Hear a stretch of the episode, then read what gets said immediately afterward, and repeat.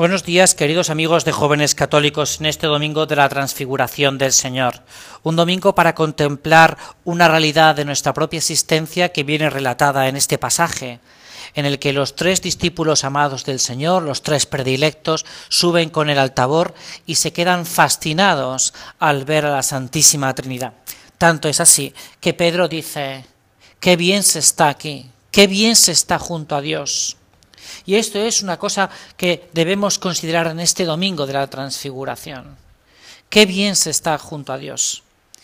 Porque Dios está muy feliz de estar con cada uno de nosotros. Mira, date cuenta que Dios, Dios, aunque sean muchos nuestros defectos, aunque tengamos muchos nuestros pecados, Él no desespera, porque Él está feliz con nuestra propia existencia.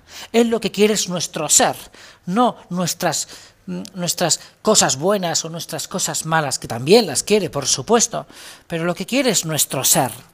Nos quiere a cada uno de nosotros como somos, porque somos sus hijos.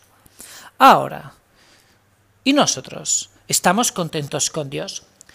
Uno de los tres protagonistas de este pasaje, cuando descubre por primera vez a Dios, a Jesús, se queda tan fascinado que pasa todo el día con el Juan, el apóstol del amor, el discípulo del amor, aquel que es capaz de reclinar su cabeza en el pecho del Señor en el momento tierno de la última cena. Yo estoy contento con Dios. Para eso tengo que descubrir si realmente le amo. ¿Y qué es amar sino estar junto a Él? Fascinarse por Él, anhelar estar junto a Él, tener la urgencia de estar con Él. Eso es el amor. El amor no son unas prácticas.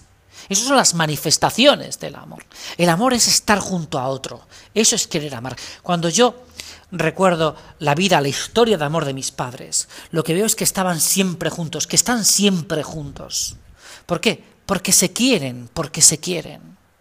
Eso es lo que yo tengo que desear de Dios, estar junto a Él porque Él sí que quiere estar junto a mí, sale en mi búsqueda, como aparece en el catecismo de la Iglesia Católica, sale en la búsqueda de cada uno de nosotros, porque nos ama, nos ama como somos, como somos cada uno de nosotros. Es lo que pasa a María.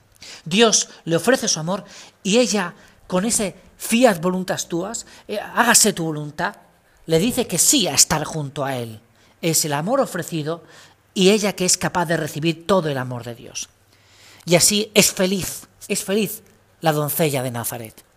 Vamos a pedirle al Señor que hoy nos demos cuenta de que lo importante para estar como Pedro, feliz junto a Dios, es querer, querer, tener esa capacidad de aceptar el gran amor de Dios que tiene por cada uno de nosotros. Muchas gracias y hasta el próximo domingo.